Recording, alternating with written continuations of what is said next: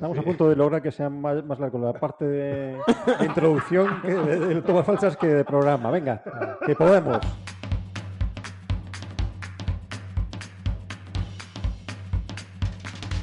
Esto es BIMRAS, el podcast sobre BIM y tecnología aplicada a la construcción.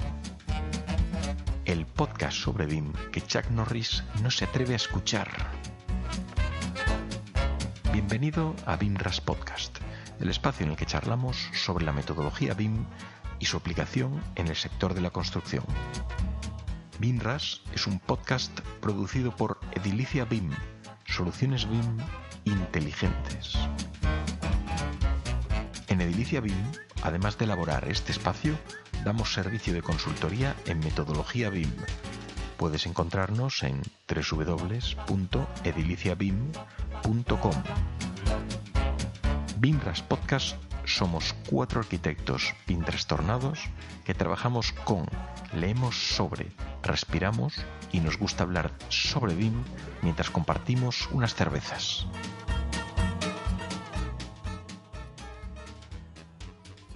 Buenas a todos, bienvenidos a un nuevo episodio de Binras. Hoy estrenando título que no serie, renombrando la serie de episodios FAQ, respuestas a preguntas frecuentes sobre BIM, como What the Fuck, episodios en los que intentamos dar respuesta a algunos de los correos que nos llegan al buzón de info arroba con vuestras dudas sobre la metodología BIM.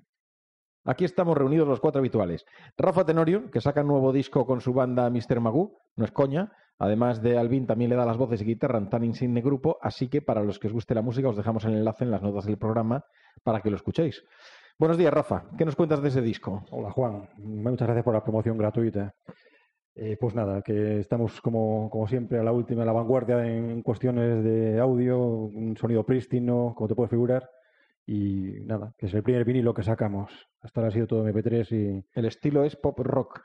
bueno, nosotros queremos... Setentero. eh, eh, sí, Bueno, define, estilo- digamos. estilo no, no, no, está, dices bien, dices bien. El, esti- el estilo es, en fin, es, es, es rock, sí, es rock. Blandengues. Blandengue, sí. Rock Blandengue, efectivamente. Ese, ese- ese- ese es el estilo.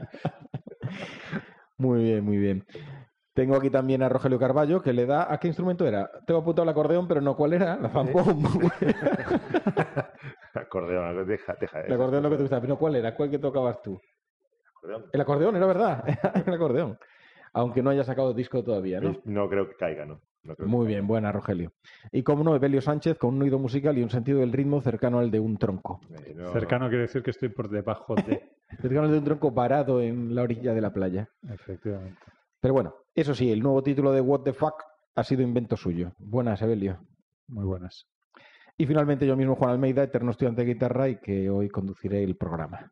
Así que vamos allá con las preguntas de hoy. Eh, ya conocéis el sistema. Yo voy lanzando las preguntas y el que crea que tiene algo que aportar o simplemente le apetezca, pues que la, que la conteste. Y, bueno, la primera llega desde México, nos escribe Daniel Castrejón y nos comenta. Trabajo en una constructora. Aquí desarrollamos lo concerniente a arquitectura y diseño estructural. Pero las ingenierías para todo lo MEP se subcontratan. Como saben, aquí apenas se está visualizando las ventajas de la metodología BIM. En la empresa estamos generando un proceso de implementación en todo lo que generamos. Tenemos la dificultad de que pocos son los subcontratistas que hacen las ingenierías MEP en modelos de información. Entonces, aquí en la empresa, para cuestiones de interferencias y programación, terminamos modelando eso que entregan los subcontratistas. El programa, el problema salta cuando extraemos información de ese modelo. Los subcontratistas tratan de evadir la responsabilidad de esa información aludiendo que eso no lo generaron ellos. Ellos generaron la información en CAD. Ya no hablamos de mover elementos por cuestión de interferencias, se pone más eh, complicada la cosa. Y nos pregunta, en su vasta experiencia, gracias, eh, ¿habrá alguna cosa que se deba formular en el contrato, en el BEP o un acuerdo que ayude a que este trato con los subcontratistas se vaya encaminando a un trabajo más colaborativo? ¿Quién se atreve? Eh, sí, la hay. Sí la hay. No, vamos a Dormir, dormir. Nada, ya está. Cierra el episodio que se acabó. Déjalo. Es una situación, yo creo que de la que ya hemos hablado, el que te llegue la, la información en, en 2D de un, de un colaborador y seas tú el que haga esa restitución de la información a un modelo 3D y después aparezcan elementos que el contratista o bien no había contemplado o bien había soslayado o directamente no aparecen elementos nuevos. Entonces, La, la fórmula, pues tratar de educar, entre comillas, a los, a los contratas con los que trabajas, a los colaboradores con los que tienes relación de forma habitual. Y digo lo de tienes relación de forma habitual mm, porque esa es la clave. Yo entiendo que si es un- una empresa, como dice una, una constructora que desarrolla la parte de arquitectura y diseño estructural y toda la ingeniería la subcontrata, quiero pensar que las ingenierías la subcontrata con, con los mismos colaboradores o con la terna de colaboradores habituales. Entonces, ahí la cuestión es ir puliendo procedimientos. Desde luego, sí que van a aparecer siempre cuestiones que al trasladar el 2D al 3D y no habiendo sido el generador de la información, van a poner en relieve pues, eh, ausencias de información o problemas que puedan generarse por una, no coincidir el, el- restituidor con el generador de información y dos, porque la información que se da directamente tenga problemas de interferencias con la arquitectura. Yo veo que, claro, aunque mi simpatía en principio vaya con el que está utilizando la metodología, si me pongo en el papel del- de ese subcontratista, pues también entiendo que diga, espera un momento, yo la información que te he proporcionado es esta, ese modelo lo has hecho tú. Claro, en el momento en que, en que la constructora se pone a, a- a genera ese modelo, modela esa información que le han pasado desde CAD, eh, está, está incorporando información obligatoriamente para poder modelar, ya lo sabemos, porque no es, no es lo mismo, ¿no? Y se incorpora más información. Quizás eh, lo que hay que hacer es in- in- a ver, incorporar a ese proceso al subcontratista. Claro, el Cuando tú empiezas a encontrar indefiniciones, tienes que pedir, requerir que te sean solucionadas por el, por el subcontratista. Pero y ahí es donde el subcontratista te puede decir, no, en mi documentación está correcta, ahora encárgate tú de ponerla, si tú la quieres en tu modelo, es responsabilidad tuya el Pero eh, no, no es cuestión de corrección, que podrá estar correcta, pero a lo mejor lo que está es incompleta y no tiene suficiente información para poder ser trasladada al modelo. Si la información que está proporcionando estuviera completa y correcta, no habría ningún problema al modelarla. yo lo que interpreto aquí es que es una ingeniería porque que subcontrata la parte de. Ellos Una constructora que subcontrata la parte de MEP. Entonces, eh, si yo, pero que tiene el encargo completo de las dos cosas. Solo que tú subcontratas la parte de MEP. Eh, mm, quiero decir, si, si tú eres responsable de esa información, claro, dependerá de lo que tengas contratado. Si eres responsable de esa información, Claro, pero lo, bueno, lo que tú- no te dé el subcontratista, primero será porque tú no se lo has pedido por contractualmente, Claro, ni más ni menos. ni más ni menos, y si, entonces es la responsabilidad tuya pedirlo contractualmente. Eh, y, bu- y buscar un proveedor que cumpla con esos requisitos o con esos parámetros. Claro. Eh, y si no es así, pues evidentemente es responsabilidad tuya, porque será lo- la parte que tengas tú de contrato con tu cliente, que es el que te pide esa información en ese formato. Mm, difícil resolución me lo estáis poniendo. No, o sea, la, la solución es, pasa por, una, por establecer los términos de la relación contractual. Claro, si tú claro. con tu contratista o con tu eh, colaborador has mantenido ya, bueno, tienes unos, unos protocolos de trabajo, es ir perfilando esos protocolos. Y si no, eh, pues hablábamos en el, en el episodio con Alba BIM Legal, Fernández. con Alba Fernández, eh, establecer a partir de tu protocolo BIM las condiciones del contrato de colaboración con esa, con esa parte. con esa Y subcontrata. ahí definir perfectamente qué documentos te van a entregar, en qué condiciones te los va a entregar y cómo se establece la, la relación entre El los problema que yo documentos. creo que nos traslada eh, Daniel es que, claro, debe haber pocos contratistas que puedan asumir el encargo de devuélveme un modelo BIM. Que No, sea no, no, pero no está pidiendo que devuelva el modelo BIM. Yo entiendo que lo que, No. lo que dice es hazte responsable de que la información que tú me pasas en- correcta. en un modelo CAD sea correcta. ¿Qué pasa? Lo que decías tú también, Juan. La información puede ser correcta, pero puede ser incompleta. Claro. O puede eh, tener lagunas que tengas que, que suplir tú a la hora de trasladar un modelo 2D a un modelo 3D. Claro, indefiniciones, ¿no? Claras que tienen los planos en 2D muchas veces. Bueno, al final lo que está es poniendo en relieve la, la situación de carencias, las carencias que tiene un- el trabajar con una documentación en dos dimensiones únicamente, que se agrava, entiendo yo, por lo que decía antes, de que el generador de esa información en 2D conoce eh, el código para leer esa información en 2D, pero el que la restituye a 3D no tiene por qué conocerlo. En el sentido de no tiene por qué tener toda la capa, la- el conocimiento de la, de la instalación para cubrir esas lagunas que pueden aparecer a la hora de. Pero vamos, que tampoco es tan raro lo que le está pasando a Daniel, que es lo que contaba No, eh, la propia. Alba en ese episodio de Bien Legal. Es decir, Eh, es algo que aquí también nos Sí, encontramos todos los días y que todos nos hemos visto en algún momento determinado. Pues Evelio contaba hace muchos años, allá hace ya en el Pleistoceno, cómo tenía que modelar las estructuras que le mandaba el calculista y las modelaba él, no las modelaba un Pero tercero. fíjate que esto es una situación, recuerdo en, en Valencia, eh, Ceremón es la, la empresa, Ah, que sí. una constructora que re- cada vez que recibe un encargo como constructora, lo primero que hace es eh, trasladar la información que recibe, en general en 2D, a un modelo 3D para comprobar las indefiniciones y adelantarse a ellas. Pues evidentemente eh, mm, es un problema para el proyectista probablemente que la constructora le saque las vergüenzas a relucir, entre comillas, pero ellos lo, pueden, lo, lo han convertido en un valor para su cliente, porque han comprobado que eh, ese trabajo de traslación de la información de proyecto a un modelo 3D a su cliente le sirve para evitar problemas. Bueno, pues si tú eso, en vez de convertirlo en, un- en una eh, inconveniencia, lo conviertes en un valor para tu cliente, va a ser tu propio cliente el que a, eh, a los contratistas o a los colaboradores les exija o les eh, haga ver que no, no se trata tanto de ponerte en evidencia como de ayudarte a hacer mejores proyectos. Evelia, habla al micrófono, por favor. A este. Ese. Desde luego, eh, si nos vamos a su pregunta concreta, ¿no? Que habla de qué debe formular en el contrato, en el BEP o en ese acuerdo, ¿no? Pues eh, creo que ahí la experiencia la, tiene él, ¿no? En saber qué problemas se ha encontrado y lo que hay que ir haciendo es ir documentando esa experiencia y, haciendo, redactando esos acuerdos en los que em, se empiecen a especificar las eh, obligaciones que ese subcontratista tiene respecto a la información que, que entrega, ¿no? Si tú te vas encontrando con que tienes problemas de indefinición en estos puntos, pues esos son los que tienes que requerir que, que vengan completos.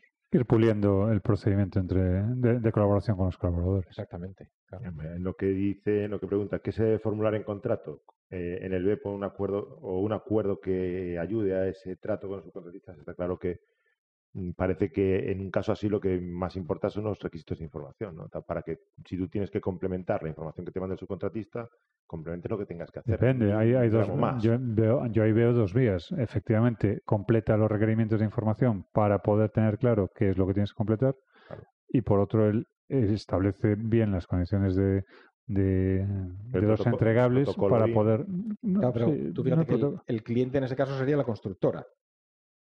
Claro, la constructora es la que está requiriendo que de sus colaboradores claro. esa, esa documentación. Por eso digo que no es tanto el, el- el establecer los requerimientos como establecer la- las condiciones que tienen que tener sus entregables. Se me ocurre, pues, oye, además de entregarme pues plantas eh, de todas las instalaciones, necesitaré que me, que me las codifiques en la medida que sea por alturas. O necesitaré que me, ejemplo, efectivamente, necesitaré que me des todas las plantas, todas las, las instalaciones con secciones acotadas en las que yo pueda, todos los elementos deberán Eso te Eh, puede dar después el- el- la, la herramienta para poder decir, oye, es que esto, eh, pues hay una interferencia con esta otra parte del modelo que Esa yo es te otra había entregado a ti, ¿no? Es Por otra ejemplo. cuestión que plantea. Que ya no hablemos de mover elementos por cuestión de interferencias, en cuanto que se ponía más complicada la cuestión. Evidentemente se pone complicada. Pero bueno, eso también se soluciona estableciendo una eh, relación de, de- de funciones o estableciendo un, un código. De decir, bueno, pues chico, eh, veremos cuándo eh, esas interferencias tiene sentido que las arregle uno o las arregle La otro. matriz de prioridades. La matriz de prioridades, es que no está ya todo. Claro, ¿qué pasa? El problema es cuando la- la- el subcontratista no trabaja de manera tradicional, no aplica la metodología para nada. Esto le puede sonar Bueno. a chino. Por eso digo yo que tú tienes que ir aplicando e ir puliendo este proceso, iterándolo con tu eh, experiencia con esa, con esa persona en concreto. Ojo, y sopesando la conveniencia de mantener ese colaborador. Sin ninguna duda. Porque, evidentemente, si es un colaborador que te hace perder más tiempo del que vas a aprovechar de su conocimiento, pues a lo mejor Momento sí. para empezar a buscar otros colaboradores, pensar que se puede trabajar en remoto y tu colaborador no tiene que ser el que esté en la dos No- calles más allá, ¿no? ni más ni menos. No tiene que estar ni en la misma ni en la misma ciudad. Bueno, pues si nadie quiere aportar ninguna Rafa. otra brillantez, Que por favor habléis a los micros, porque si no esto es una locura. muy bien. No, no vas a ser capaz de sacar nuestro sonido característico. No, tío, va a salir clarito y no es plan ahora cambiar de criterio. Venga, continuamos. Dicen que no hay que hay, dicen que hay dos cosas de las que no se libra nadie en esta vida, de la muerte y de pagar impuestos. Pero si eres técnico, pues tienes una tercera, ¿no? Lidiar con la administración. Y al respecto tenemos varias preguntas que nos envió hace tiempo Alberto Aragoneses, un arquitecto convencido de- del BIM, que se enfrentó, que se enfrenta, supongo, como muchos de nosotros, a la soledad frente a colaboradores y agentes del sector que no saben ni aplican BIM. Alberto empezó luchando desde la posición del arquitecto de estudio, donde bueno, pues eh, tuvo algún proyecto donde aplicar BIM y ver sus, sus ventajas y también los problemas de trabajar con quien no, quien no lo aplica, y ahora se encuentra en el lado de la administración, desde donde nos plantea tres preguntas. Vamos con la primera. Eh, se habla mucho en general, y hablasteis algo sobre el tema en el último podcast, sabe Dios cuál fue el último ya, sobre el BIM y la administración. Se supone que la administración, para la ejecución de obra pública, solicitará los proyectos en BIM. Y yo me pregunto desde mi escasa experiencia real, si la metodología BIM va más allá del mero modelo, ¿no debería plantearse esa entrega desde un punto de vista más cercano a la intervención de la Administración en el proyecto proyectual? Al fin y al cabo, la metodología, por lo menos como yo la entiendo, es básicamente colaborativa. Espera, porque aquí hay tres preguntas. ¿Quieres que las veamos tío- todas? no, no, el tío paga lo mismo. Ah. pues paga lo mismo por las...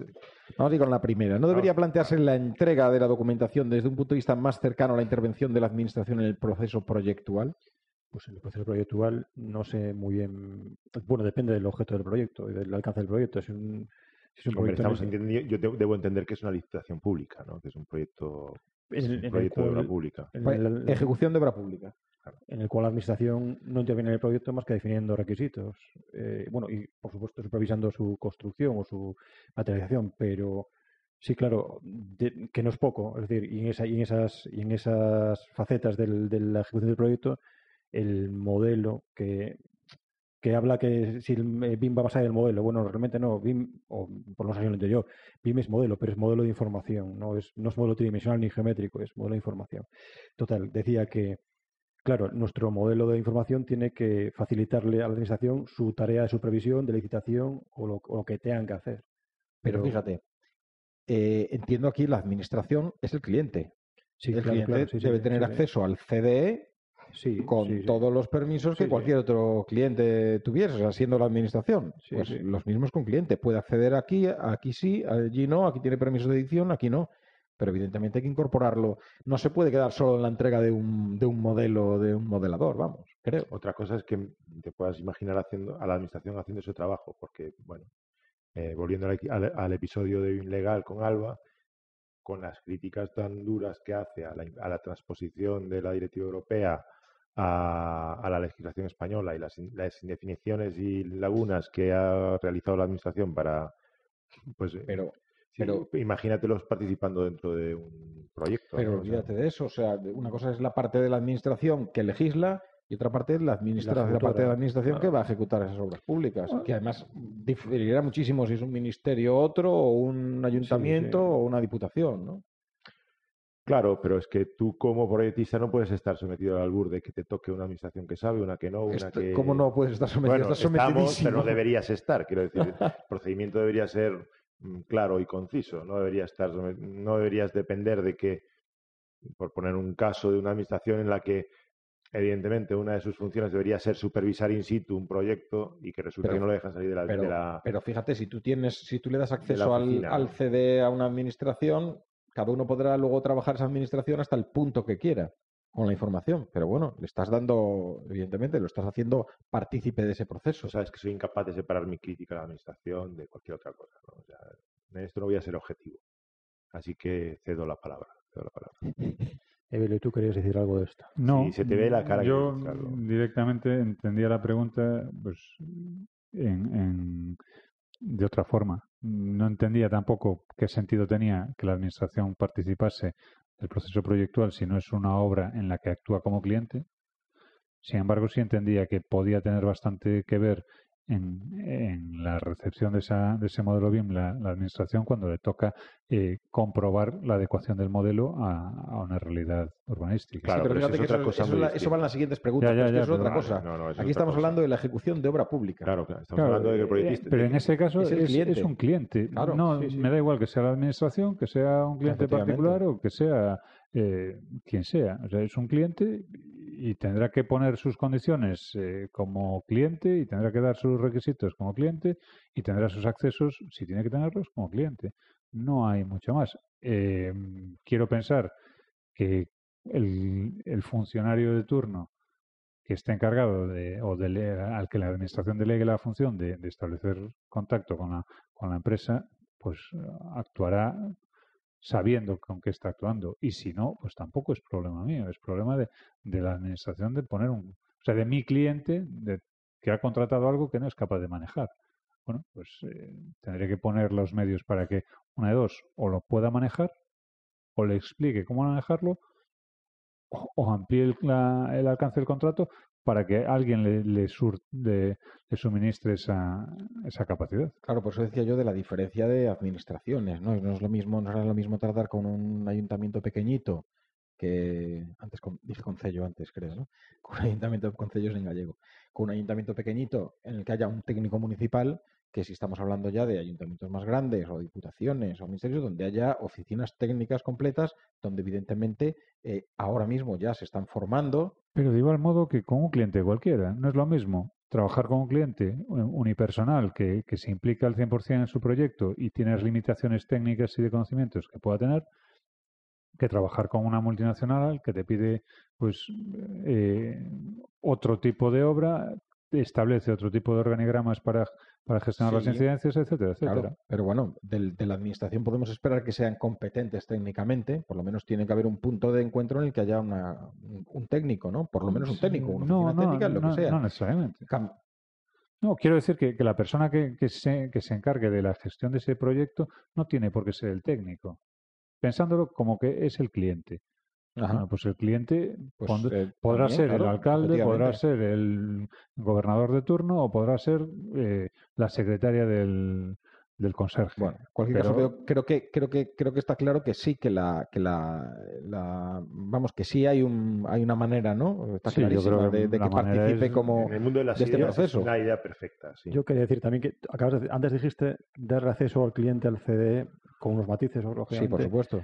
Pues yo no lo tengo tan claro, ¿eh? que sea por supuesto. Hay que, al margen de, de- de los, de los permisos que le des para acceder a ese- a CDE, yo creo que hay que establecer muy bien los canales de comunicación con el cliente, más allá de, de- de darle acceso al CDE, porque te puede montar un buen, un buen, un buen follón. Ojo, que estáis dando por supuesto una situación que yo creo que sería abrir un melón simpático de Sí, sí, discutir, no, que es es- que quién, quién es el propietario de ese CDE y quién es el encargado claro, de gestionarlo. Claro, claro. Porque que, desde mi punto de vista el CDE es responsabilidad del cliente, no es responsabilidad del técnico. En general, lo que está. Bueno, Entonces lo- probablemente tenga acceso. yo, no, yo sí, me estoy- probablemente por lo menos lo tenga más fácil. Yo me estoy contando que, por ejemplo, eh, ahora mismo tengo dos CDs, con lo cual no son CD, pues, no son comunes. Eh, Hombre, si son para la misma obra, efectivamente tienes un problema. efe- efectivamente, o sea, por eso digo que hay que tener mucho cuidado, porque, bueno, eso, eso es abrir un melón en el que hay que definir muy bien todos los. Pero eh, ¿cómo no va a tener el cliente acceso al CD, macho? Otra Pues- cosa es qué partes, a qué partes tenga, a, a Pues- qué partes tenga acceso y, qué parte, o sea, y qué permisos tenga. Porque si no tiene permisos Pues de edición, porque- no, solo tiene permisos pues de lectura, porque por ejemplo. Pero en, una, en en una estru- partes- en una estructura mm, que pongamos como razonable la de la ISO 19650, ese acceso que tú dices de editable, ¿no? Hay un flujo, un flujo para la información en el que eh, el propietario del CDE participará eh, repartiendo esa información entre los distintos agentes. Lo que haya detrás de, de cada uno de esos agentes para llegar hasta el CDE no es problema del, del cliente. Me explico. El calculista de estructuras tendrá una información que maneja en su entorno privado Claro. que hará llegar al, al CDE una vez que esté lista para eh, mm, entrar primero en la fase de work in progress, después en la fase, bueno, en fin, para entrar en ese flujo claro. de información. Pero entonces eh, el cliente va a tener siempre acceso al cliente. Yo no sé si el cliente, el propietario del CD o quién, porque ahí sí que tengo dudas de quién. Pero yo creo que son dos cosas distintas. Podrá ser la misma persona, pero se actúa de manera diferente. El propietario, el que gestione el CD, es una cosa, y después que como cliente, tú tengas acceso a determinadas partes, a determinada información, de determinada manera, con determinados permisos. Yo, eh, en, cuestión operativa de producción, yo creo que el CD, el CD de una empresa tiene que estar gestionado por, su, por esa propia empresa. Y tú después de dar permisos de esa estructura de, de información a, a tu cliente para acceder a determinada información. Claro, Por eso, pero, pero, pero, Pero al final- pero independientemente de quién sea el propietario, hay un hay una gente que es el cliente. Y el cliente pues tendrá acceso con unos permisos. Exactamente. Sí, pero claro, eso es lo que quería decir, que esos permisos, eso al final... Y en esos determinadas zonas, ¿no? esos, esos accesos todo, y esos claro. canales de comunicación tienen que estar muy bien, muy bien definidos de antemano, porque si no te puede generar, generar muchos problemas. Claro, claro, Sí, claro. sí, sí. Yo creo que Alberto le ha quedado clarísimo. ¿no? Vale. Venga, pues con- continuamos con, Porque con se al- trataba de aclarar la cuestión. Y no de, no de divagar. Como ves, Alberto está meridiano. Vamos, Venga. inmaculado. Y Alberto continúa, dice, ligado a esto y con lo que comentasteis en el último episodio sobre la aplicación de la metodología para la gestión de, por ejemplo, licencias, ¿no debería pensarse, plantearse el cómo adecuar la administración y los procesos para que ésta pueda intervenir como un agente más en el proceso de proyecto, ya que en la práctica lo es? Bueno, aquí eh, eh, es continuar un poco con el hilo anterior y, Venga, Belio, y de que licencias estás deseando hemos- lanzarte porque ya- hemos- ya, casi No, yo es que creo, creo que no es. eh, no, no tiene nada que ver con, con el anterior en el sentido de que son papeles completamente Eso es, no distintos. tiene nada que ver. Yo estoy de acuerdo. son papeles completamente eh, independientes. En este caso, en la licencia, en la aprobación o la comprobación de la adecuación normativa, no le toca eh, valorar más que eso. ¿eh? No tiene sentido que se meta más allá de Bueno, eso. no, hay, hay algunos expedientes en los que sí que se entra a valorar la cuestión formal o la cuestión proyectual. Un expediente en patrimonio, evidentemente, tiene una, una, una carga subjetiva que no tiene un expediente para la apertura de un local en, en el medio de un espacio Bueno, normal. lo cierto es que no debiera, No, no debía- bueno, no porque hay textos legales que son los que fijan el cómo actuar. En, en el caso de patrimonio, no. En el caso de patrimonio sí, sí queda a criterio de, de la- de una comisión el definir si el proyecto se integra o no se integra en aspectos proyectuales, o si a- atenta o no atenta contra los valores contenidos de un bien, o si no se corresponde con los valores que deben tener su espacio de protección y demás. O sea que no hay.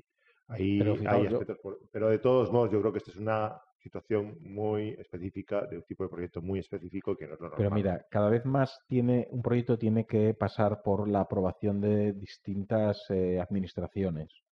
No solo tiene, llevas, presentas un o en un ayuntamiento para conseguir licencia, pero tiene que ir a medio ambiente, tiene que ir a aguas, tiene que ir a patrimonio, tiene que ir a X. Eh, por lo cual, a mí no me parece tan descabellado hilarlo con, la, con el tema anterior del CDE. Tú puedes dar acceso a distinta información a distintas personas, a distintos agentes, según lo que vayan necesitando, ¿no?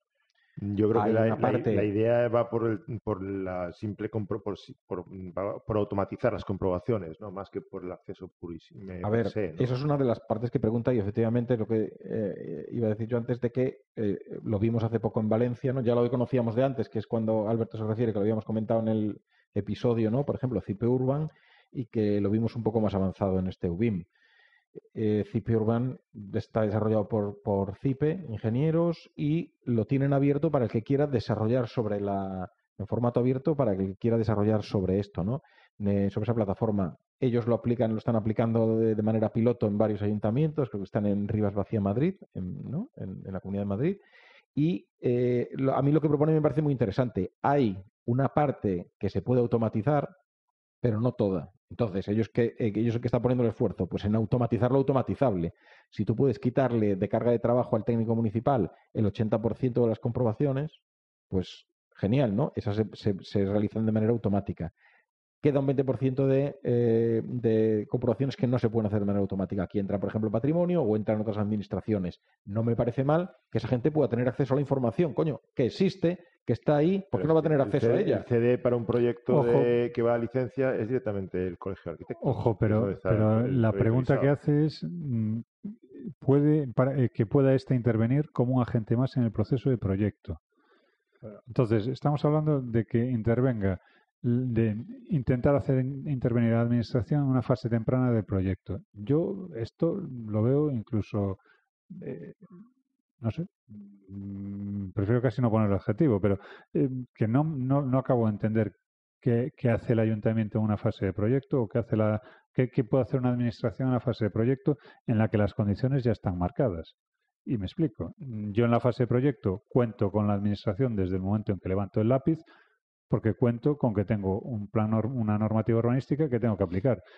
Y como es una normativa urbanística que normalmente tiene que venir parametrizada, son parámetros que yo tengo que aplicar. La administración ahí no me va a decir más, menos, arriba o abajo, me va a decir, este es el parámetro. Si usted lo cumple, adelante.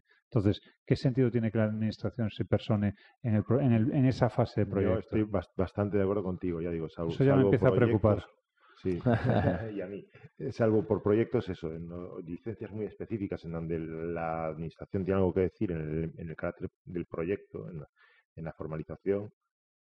Claro, yo creo que en- entrar en la labor proyectual lo que sí tiene sentido es aprovechar toda la información para auto- automatizar comprobaciones. Claro, que esa es la parte la par- compleja. Es complejo, es, es muy de- complejo. si, hay, si hay mil ayuntamientos, hay mil normativas eh, Claro. urbanísticas y en general sí hay unos parámetros Y- que son y más o menos comunes, pero no es fácil encontrar un, un, entre comillas, un anillo que los domine a todos. O sea, habrá eh, una- un núcleo, un core de, de normas que sean parametrizables, que sean perfectamente comprobables de forma automática, etcétera, etcétera. Estoy pensando altura de, de cumbrera, eh, inclinaciones de cubiertas, bueno, las, Medidas de habitabilidad. las de superficie, eh, las evidentes, incluso algunas más de, bueno, de cumplimiento de normativas, eh, siempre de elementos que son parametrizables, pero hay otras cuestiones que a mí desde luego se me, se me ocurre que son de difícil encaje en una comprobación Y todas, automática. todas, altura de cumbrera, pues dependerá de cómo interprete la- el ayuntamiento de turno en su normativa, e incluso después el Ojo, no, no depende,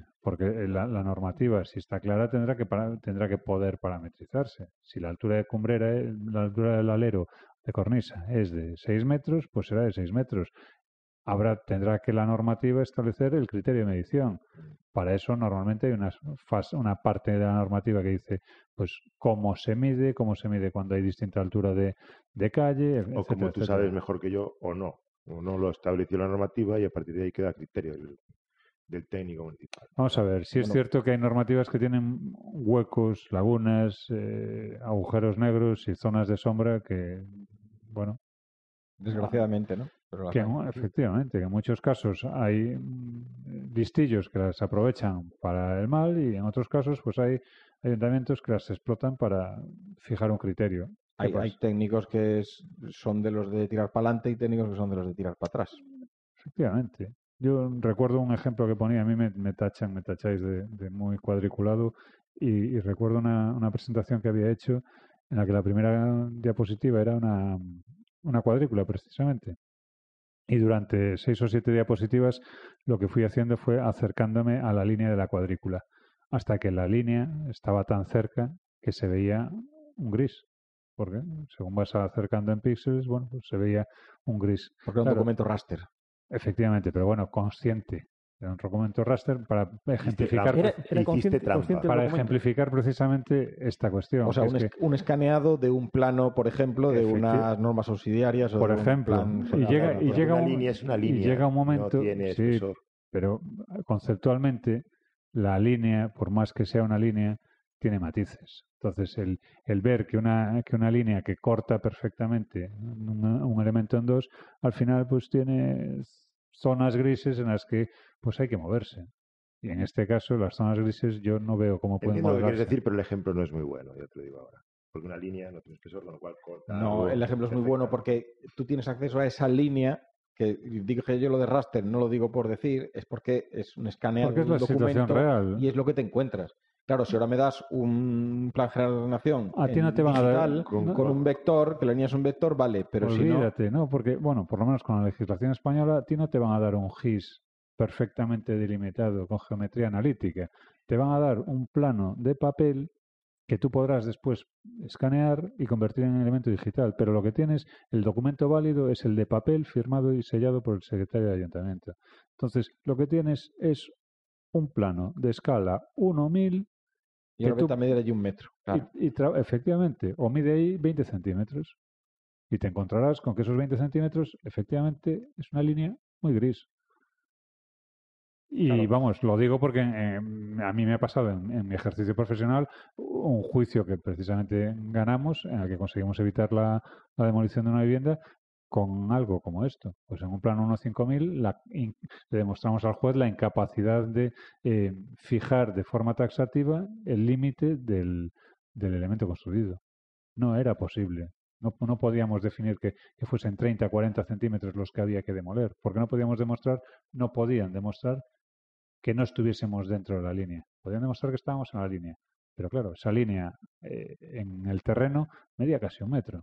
Venga, dalle, porque Alberto va a, Alberto va a pensar que, que Fíjate, que en nos el, vamos por los cerros de Úbeda. en, el- en lo que estabas hablando tú ahora de la, de la interpretación de la normativa, cuando eh, hablamos ahora del- de, los dos piloto de esta implantación es piloto del CIPE Urban, claro, esto se hace en colaboración con el ayuntamiento. Evidentemente. Hay que ir allí, hay que hablar con ellos y decir, vamos a ver qué, el- qué comprobaciones se pueden parametrizar y en ese momento hay que decidir cómo se mide, ¿Qué si es al, al de del forjado está superior o si es claro. a la cornisa al alero o si es a donde se mide, Pero claro. fíjate, hasta el punto de que cuando hacen esto, si no hay un, un documento digital del que partir, digital analítico, eh, un GIS, tienen que partir de una documentación en papel que hay que escanear, que hay que restituir a un documento analítico y en el que ya empieza a haber problemas. Entonces, por supuesto, tiene que haber colaboración de todos los agentes, porque si no, bueno, eh, partiendo de los documentos de los que partimos, pues llegaremos a, situaciones en las que, pues a lo mejor la, la garantía jurídica tiene que después verse avalada por comprobaciones del técnico. Porque, ojo, el técnico también va, hasta que, yo me planteo, hasta qué punto un técnico va a darle a un botón y va a creerse que eso está funcionando como tiene que funcionar. Llevando el mismo ejemplo de, de CIPE, cuando hay técnicos que creen que calcular estructuras con CIPECAD es eh, evitar que aparezcan mensajes de error. Y que una vez que no aparecen mensajes de error ya está bien calculada la estructura. Bueno, pues eh, el que sabe calcular estructuras y el que sabe calcular estructuras con CIPECAD sabe que no es una cuestión de eliminar errores, es una cuestión de saber qué están diciendo esos errores. Bueno, lo que pasa es que cuando utilizamos herramientas informáticas, evidentemente siempre hay una confianza que tienes que tener en la herramienta, si no, Claro, no haríamos esa- nada pero y esa- lo esa confianza, con papel en y con general, lápiz. esa- una esa cosa es que el, el- el técnico no vaya a firmar sin mirar directamente la, la licencia porque le ha dicho que cumple, ha comprobado el 20% y el 80% se lo deja al ordenador. No, pues eh, supongo que hará él una comprobación, pero no es lo mismo en una pantalla localizar en un modelo ¿no? En un IFC, por ejemplo, pues esta, esta serie de parámetros que voy pinchando se me van encendiendo, voy viendo dónde me lo ha comprobado, que hacerlo tú desde cero. claro. Donde, donde voy es que la herramienta que utilicemos tiene que ofrecernos confianza, pero cuanto más conozcamos de la herramienta, más fácil es tener esa A mí lo que me gustaría es una herramienta en el sentido inverso, en el sentido de que yo tener un checklist de comprobaciones que me hubiesen garantizar que voy a cumplir con los parámetros urbanísticos. Pero, hombre, habla Bueno. con José María Avellán que te da programa en cinco minutos. Mira, si, si Oye, es, bueno, perdona, con- con- si es con la API de, de Revit, te la en programa tres, en en media horita. Si es con el, con el Dynamo, te lo soluciona en tres minutos. Habla con Vicente Castel, ¿no? Se están preparando Bueno, ahí. también. en el ayuntam- Tienes que convencerlos para que pongan CP Urban en el ayuntamiento que, Cerdedo necesites la licencia, ¿vale? Cerdedo Cotobalde. Una vez que tengan ya metida la documentación, lo que tienes que hacer es hablar con el ayuntamiento para que den acceso al técnico a esa herramienta cubela- en un momento el aparato. anterior a Ya, presentar la Yo licencia. solo salto la. Yo solo Espera, suelto- el ay- es- y se me ocurre que el ayuntamiento estaría encantado de que los técnicos Mm. comprobasen primero que cumple todo en la herramienta para que cuando se lo den no tengan problema. Hombre, Yo solo lanzo la idea ahí a todos los que están desarrollando No vale, software. no vale lanzar la idea, hay Sí, que sí, hacer sí. algo. Yo pagaría por una herramienta que me permita comprobar previo a mandar. espera, espera. ¿Cuánto Pagar- pagaría, claro, ¿cuánto pagaría? Bueno, el desarrollo de una herramienta, lo que el, vale el la- desarrollo de una herramienta es muy caro, ¿eh? Para pagarlo ¿Qué- todo cuán- tú. ¿eh? cuán- Bueno, yo ¿Cuánto pagaría. pagarías? ¿Lo que cuesta Bueno. un Master BIM? ¿20 euros? 20 euros. Pues Invita a Rogelio.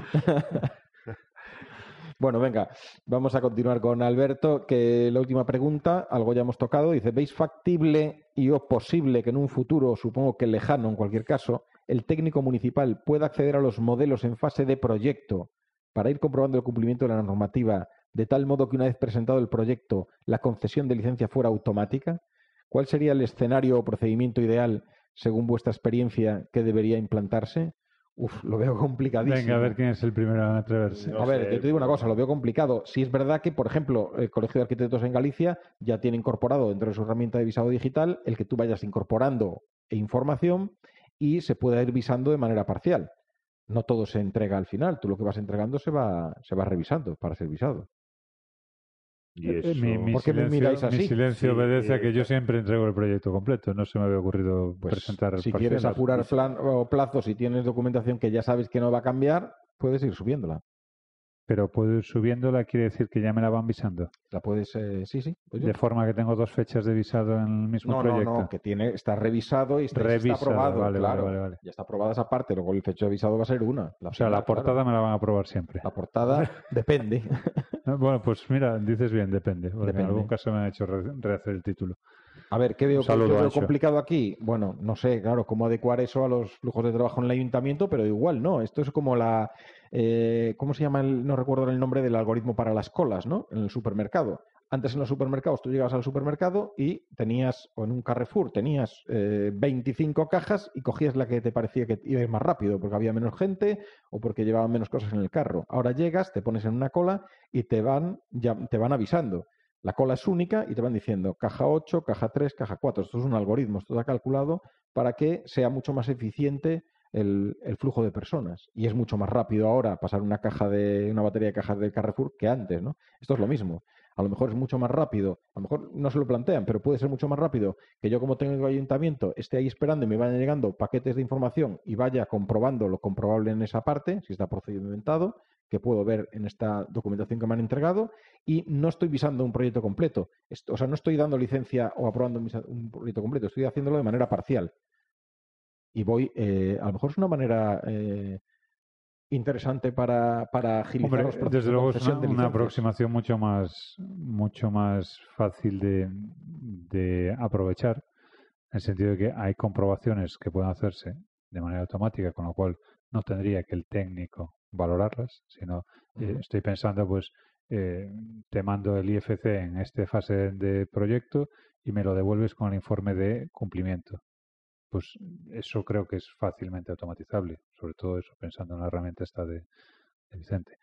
Eh, ¿Por qué no? A mí se me ocurre añadir, ya puestos a, soñar, una capa en la que eh, con inteligencia artificial o con, con machine learning tú puedas eh, basarte en todo el, toda la información de las licencias anteriores en las que has eh, comprobado errores, puedes tienes todas las licencias que se han concedido, con lo cual se supone que han cumplido eh, los criterios del plan urbanístico de, de aplicación y los criterios de todos los técnicos que han entrado en el en juego en la licencia y esa información entre bueno cocinarla para eh, tomada la, la documentación de un proyecto establecer si hay o no conformidad con el mismo.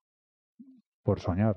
Pero vaya la- lo siguiente lo siguiente que pienso es en un ayuntamiento de 2.000 personas y ojalá de 2.000 personas en el que no hay medios para implementar según qué soluciones. Entonces pues oye Alberto, cuando hablan de inteligencia artificial aquí mis queridos colegas, no se refieren a que no querramos ya técnicos y que sea una inteligencia artificial la que haga todo el trabajo. Salvo en el caso de Rogelio, en el que nos encantaría que tuviese una inteligencia artificial, porque la, la natural ya. Con ya inteligencia tenemos. llegaría. Lo digo porque si, porque si Evelio quiere ganarse enemigos en la administración, está bien, que lo haga él, pero los demás no. No, ya, ya, ya. Bueno. Tengo, tengo varias muescas en la culata al respecto, con lo cual. De las muescas de tu culata yo no quiero saber nada. No, no, por favor, no nos tomes por la misma medida. Espera, que os- Rasero, no voy, a enseñaros algo. En fin, bueno, avanzamos. está claro. Vale. Cambio- sobre todo, quedaos con la opinión, claro, de Ra- está la, opinión de Rafa. La opinión de Rafa ha sido la más. Está claro, ¿vale, Alberto? Cri, Está cri. claro. Cri, cri, cri. Venga, cambiemos de tercio. Juan José Pérez Cazorla nos cuenta. eh, os conocí por medio de Verónica. Un saludo a Verónica. Hola, Verónica. ¿Qué tal, Verónica? La delineante del despacho donde actualmente trabajo. Y desde que os descubrí no he dejado de escucharos y reescucharos. Y haces muy bien, Juan José, y esto yo se lo recomiendo a todos. Hay que escucharnos y reescucharnos. Cuando ya Yo- te yo los has oído todos, vuelves a empezar. Yo recomiendo que te lo hagas mirar. Porque hacerse, bueno, escucharse algún capítulo más de una vez, yo creo que incluso puede ser dañino para los oídos. es duro, ¿no? Bien, dice, eh, no he dejado de escucharos y reescucharos esperando con ansia viva cada episodio. Eso tiene remedio. Tranquimacín todas las mañanas, una- un par de pastillitas. Hombre, también podríamos hacer un episodio diario para, para Juan José. Sí, dice, soy usuario de Archicad. Chico listo, ahí Nadie es perfecto, Juan. Desde hace cuatro años, aunque también he tonteado con Revit, ¿Qué es lo más que puedes llegar a hacer? Tontear con Revit, no hay más. Llevamos seis frases y todas cortadas, como muchas que Todas, ¿eh? No, o sea, el- Esto, esto va muy bien, va muy bien. Voy a- y voy a empezar esta frase otra vez porque la entonación la he perdido totalmente y ya no tiene sentido. Dice, soy usuario de Archicad desde hace cuatro años, aunque también he tonteado con Revit. Perdona, debo an- anotar algo. Tranquilo, todo tiene remedio. Debido a mi profesión, me decanté por Archicad. Lo veo más amable a la hora de diseñar elementos singulares. No voy a hacer comentarios. De No formación, puedes. Bueno, qué bárbaro, macho. Nos vamos, eh, Rafa y yo, y dejamos a estos dos aquí peloteando un rato y volvemos. Venga, me de- recuerda una lucha de... Oh, caray. What the fuck? De formación soy diseñador y mi pregunta sería la siguiente. ¿Cómo Perdón, ¿has veis, dicho de formación o de formación? haciendo amigos, cómo veis la implementación BIM para estudios de interiorismo, para el diseño de mobiliario, iluminación, etcétera? Dice, ¿se le podría sacar el mismo jugo que a un proyecto arquitectónico o de ingeniería de grandes dimensiones? O más. ¿no? O sea, el mismo o más. Vamos a ver, yo no creo que dependa del tipo de proyecto. Y desde luego, mi respuesta inicial es sí, Claro. sí, claro que se puede. Y con, como dice Rogelio, con incluso más, más beneficios. Pues Son, hombre, son trabajos a distintas escalas. efectivamente. Claro. Pero con- que, no. Que aquí hay determinados niveles de, de- de- de complejidad que te estás ahorrando. Vamos a ver, salida, o sea, eh, eh, al, al hablar de interiorismo, si tienes que entrar a la parte de, de mobiliario, pues muebles paramétricos. Si tienes que entrar a la parte de, de definición de partidas eh, de un elemento, pues hasta el extremo que tú quieras.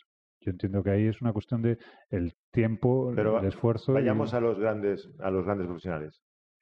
Inditex tiene su oficina BIM para desarrollar sus tiendas. Eh, Mango tiene su oficina BIM para desarrollar sus tiendas. Quiero decir que es que ya la prueba está ¿no? en temas de diseño de interior. ¿Las tiene? Pregunta. Las tiene, las tiene. sí. Edilicia BIM está eh, negociando contrato para Cri, cri, cri, cri.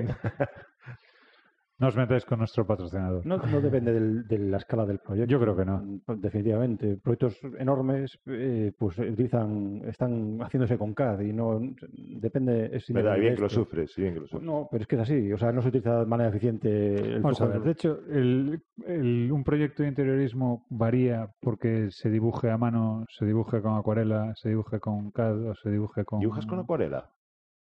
En fin. Quiero decir que, que la herramienta no va a condicionar el- el- la calidad del proyecto.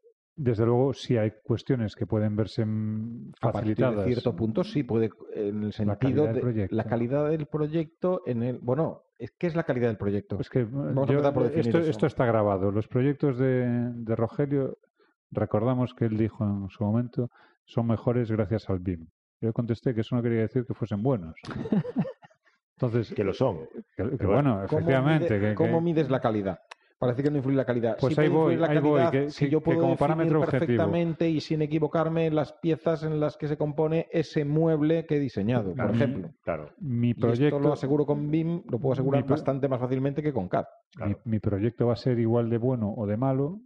Lo si te refieres con- al nivel arquitectónico de voy, ahí diseño voy, y tal es otra voy. cosa claro Otra cuestión es la, la parte puedes documental. hacer genialidades con un lápiz en, en un papel Efectivamente. Pero es que eh, cómo renderices tu proyecto da lo mismo. O sea, La cómo- parte, la parte documental, sí. por supuesto, puede verse muy mejorada con, con la implementación de metodología BIM. La parte documental, yo no me, no me cabe duda que es proyecto de parte interiorismo. fundamental de un proyecto. Porque en un proyecto de interiorismo también tienes colaboradores, tienes Tengo- eh, tengo entendido que agentes. si no hay parte documental no hay proyecto. Pero bueno. Hay una parte de proyecto que es la, la ideación del mismo y otra parte de proyecto que es la plasmación del mismo. Yo, bueno, no sé, recuerdo que pasé por la escuela de arquitectura, allí te vi, no recuerdo si. En la cafetería. Sí, porque en la biblioteca no recuerdo haberte visto. Hostia, pues no era, ¿A dónde- no a el sitio donde menos iba. A donde voy es que, efectivamente, el, el proyecto, sea de interiorismo, sea de la escala que sea, va a verse eh, enriquecido con el uso de la herramienta en los aspectos en los que ésta pueda ser útil. Se me ocurre, cálculo de iluminación, pues en un proyecto de interiorismo tiene la misma eh, intensidad de, de uso que pueda tenerlo en, en un edificio completo. Entonces, ¿qué más da que sea de interiorismo? Es una herramienta, una metodología que te va a ayudar a que tu trabajo sea más eficiente, con lo cual es bueno para tu proyecto. Ni más ni menos. Más No, eficiente. Reducción de errores. Exactamente.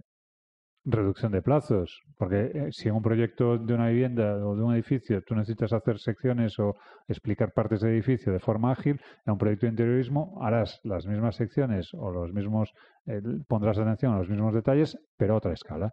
Pues entiendo que, vamos, sin duda. Y si entramos en la parte de parametrización y de, y de automatización de, cuestiones relativas al proyecto, pues con más razón.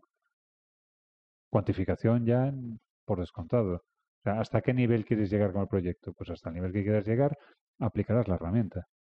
Y no tiene por qué ser distinto nivel de, de detalle el que utilices proporcionalmente para una escala o para otra. Efectivamente. Al fin y al cabo es información que introduces ahí y después eh, trabajas con ella y accedes, sacas y calculas de lo que quieres con ella. De hecho, fíjate que preguntas si para diseños de mobiliario, iluminación, etcétera. A mí se me ocurren las, la cantidad de, propuestas que hay para distribución de espacios de forma automática con, con plugins de Revit o con eh, cosas de estas de con, con, las arañitas estas de Dynamo. Pues esa, esas mismas cosas las puedes hacer con en vez de distribuir espacios, pues para distribuir una estantería, un mueble para diseñar, para parametrizar los muebles. De hecho, mm, bueno, nos han comentado que eh, uno de los proveedores de una gran firma de Inditex, dijiste, eh, uno de los proveedores de carpintería que tiene, tienen perfectamente integrado todo el flujo BIM para el diseño del mobiliario.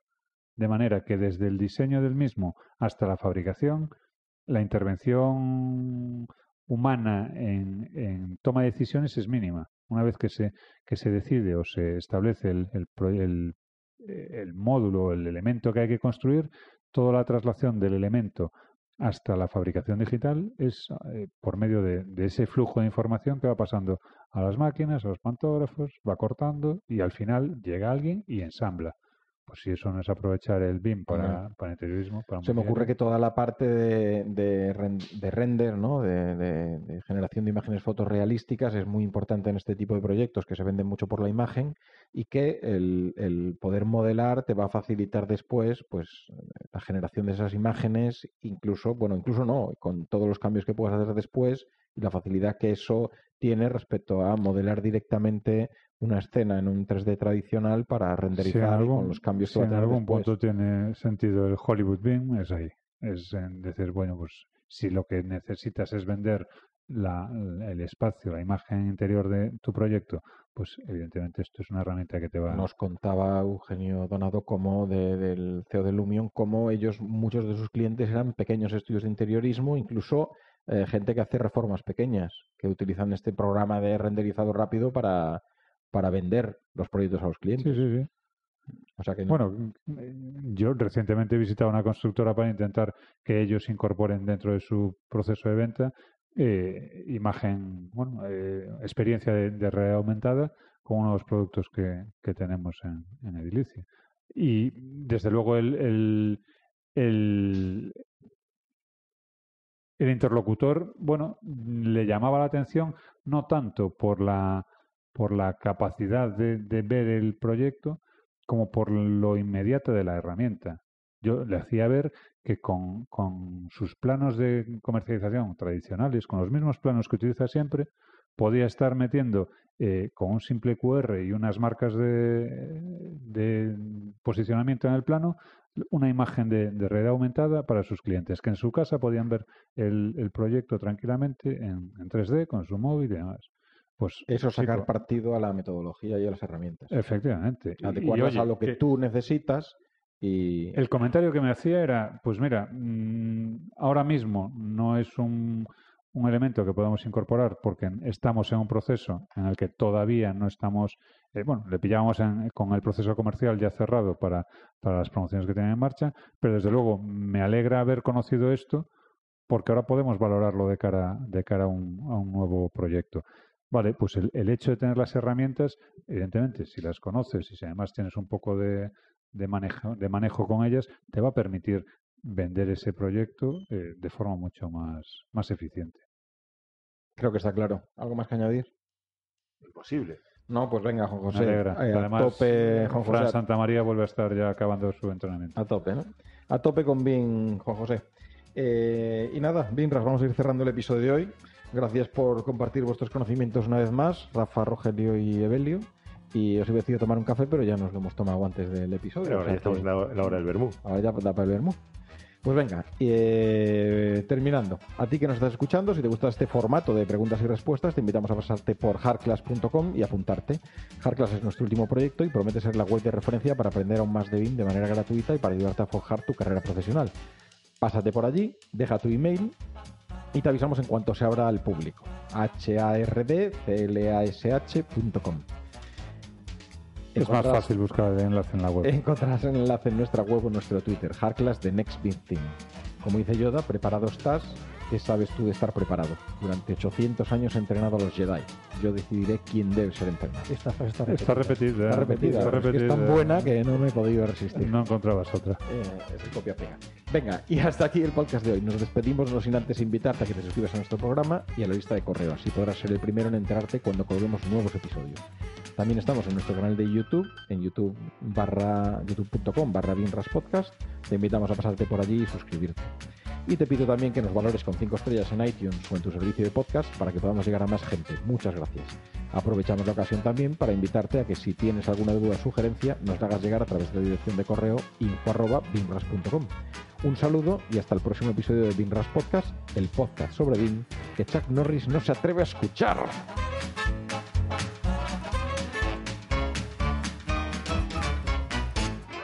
Y corten. No me lo puedo creer.